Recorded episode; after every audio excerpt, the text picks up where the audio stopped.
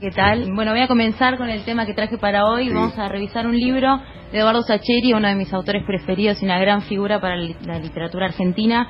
El libro se llama Esperándolo a Tito y lo que vamos a ver de interesante es algo que se repite en todas las obras de Sacheri y es el amor por el fútbol. Lo que hace este autor es de cierta manera insertar esta temática en cada una de sus historias de manera directa o de manera indirecta para hablar de el significado de la vida, qué es lo que representa la grandeza del fútbol y cómo un deporte que mucha gente piensa que es algo tan simple puede significar la vida para muchas personas. En uno de sus libros de relatos, y este es mi preferido que mencionamos Esperando a Tito, Sacheri lo dice de manera directa. En la primera hoja pone, hay una cita que dice, hay quienes sostienen que el fútbol no tiene nada que ver con la vida del hombre, con sus cosas más esenciales. Desconozco cuánto sabe esa gente de la vida, pero de algo estoy seguro. No saben nada de fútbol. Este fue mi primer libro de Sacheri y esta frase fue la primera que leí. Y considero que es la manera más significativa de empezar mi historia con este autor porque él lo hace a través de su verdad. Él dice, esto es lo que voy a escribir y esta es mi verdad y para mí esto significa la vida. A través del fútbol puedo hablar de la grandeza de cada momento y de lo grande que es este deporte, por más simple que muchas personas crean que sea. Eh, también otro tema que tiene Sacheri es, él habla de, su voz argentina y él habla para los argentinos y lo que encontramos en él es encontramos nuestra propia voz. Él habla, eh, piensa como pensamos, habla como pensamos, usa las palabras, nuestras expresiones. Entonces leer a Sacheri siempre es sentirse como en casa de alguna manera, porque uno encuentra eh, una palabra amiga, un pensamiento amigo y siempre encontrás un personaje a alguien que vos conocés. Este es un amigo del colegio que es fanático del fútbol. Esta soy yo cuando me enojo y insulto para cualquier lado. Entonces Sacheri es una manera de sentirse en casa y además lograr admirar la grandeza de un deporte que muchas personas ignoran y bueno, otras tantas son fanáticas y lo llevan hasta la muerte.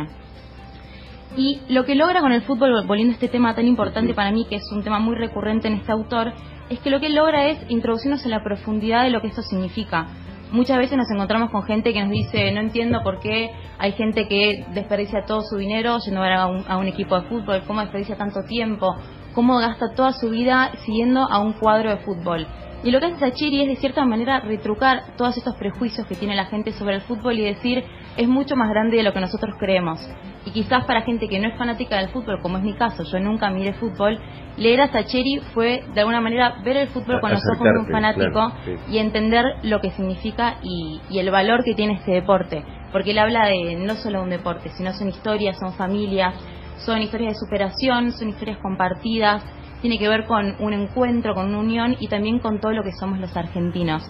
Entonces, para mí lo más significativo de este autor nos enseña que se puede ser feliz con las cosas más simples de la vida y que eso es lo importante, concentrarnos en la belleza de esas cosas pequeñas y también darnos el tiempo de entender las pasiones compartidas y por qué se apasiona tanto la gente con las cosas que quizás no comprendemos, pero eso no quita que sea muy valiosa. Qué bueno, ¿no? Traerlo justamente en la semana del libro, ¿no? Sí. Este, y yo creo que con las pequeñas cosas se han hecho grandes obras, sí. ¿no? Y de las pequeñas palabras, grandes poesías. Así que muy bueno Sacheri, ¿eh? Muy recomendable. Entonces, esperando a Tito, un, libro de cuentos. Es un libro de cuentos. Él tiene muchos libros. Él, de hecho, es el autor de La pregunta de sus ojos, la película que se hizo después en El secreto de sus ojos, que ganó un Oscar. Es un gran autor. Este es uno de los primeros libros que leí. Es un compilado de cuentos, que son todos de fútbol. Así cortitos, bien para leerse uno por día, bien amable. Muy bueno, es muy amable. Te, puede, te lees uno por día. Yo me leería varios más porque te haces adicta a tus historias. Pero bueno, es muy recomendable. ¿Y cuál es la relación con el fútbol? O sea, no me cuenta cómo es un partido, sino que a partir del fútbol una situación cotidiana alrededor, algo así sería? Tiene de todo, por ejemplo, hay historias en las que habla, uno se llama El cuadro de Raulito, es un padre que su hijo, eh, él por ejemplo, no, sé específicamente qué cuadro es, pero pongamos que es Huracán, y su hijo, por influencia de sus tíos, quiere ser de Boca. Y el padre está con la disputa de, no, yo quiero que mi hijo sea huracán, sea huracán. Sus tíos vienen, le regalan camisetas, pelotas, lo compran. Y dice, no puede ser, él tiene que ser de mi cuadro. Claro. Y al final de ese cuento, hay un partido en el que se enfrentan estos dos equipos y él ve como su hijo llora cuando le meten un gol al equipo del padre.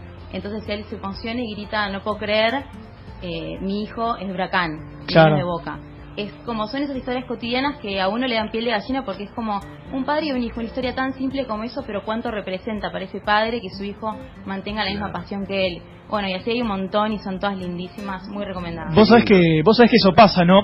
Hay un cierto inconsciente colectivo sobre que los hijos tienen que ser hincha del cuadro que es el padre, como que se transmite de herencia, digamos, y, e inquebrantable. Y a veces pasa que un hijo rebelde o una hija rebelde va en contra. Por ejemplo, toda mi familia es de Boca y mi tía es hincha de River. Fue en contra de, lo que pasó con la familia. O sea que es una situación cotidiana que, que se da en la Argentina. Y Sacheri, por lo que contás muy bien, palpa, lee muy bien esa situación y la traslada al papel de una manera muy amable para leer. Entonces, tiene, tiene esas pequeñas historias que nos suceden, nos interpela y bueno, después la, la pluma de Sacheri que es, es muy buena. Es increíble, tal cual como dijiste, es así. Genial. que, eh, la contineidad, ¿no? Lo nuestro, la vida nuestra, lo, lo sencillez, ¿no?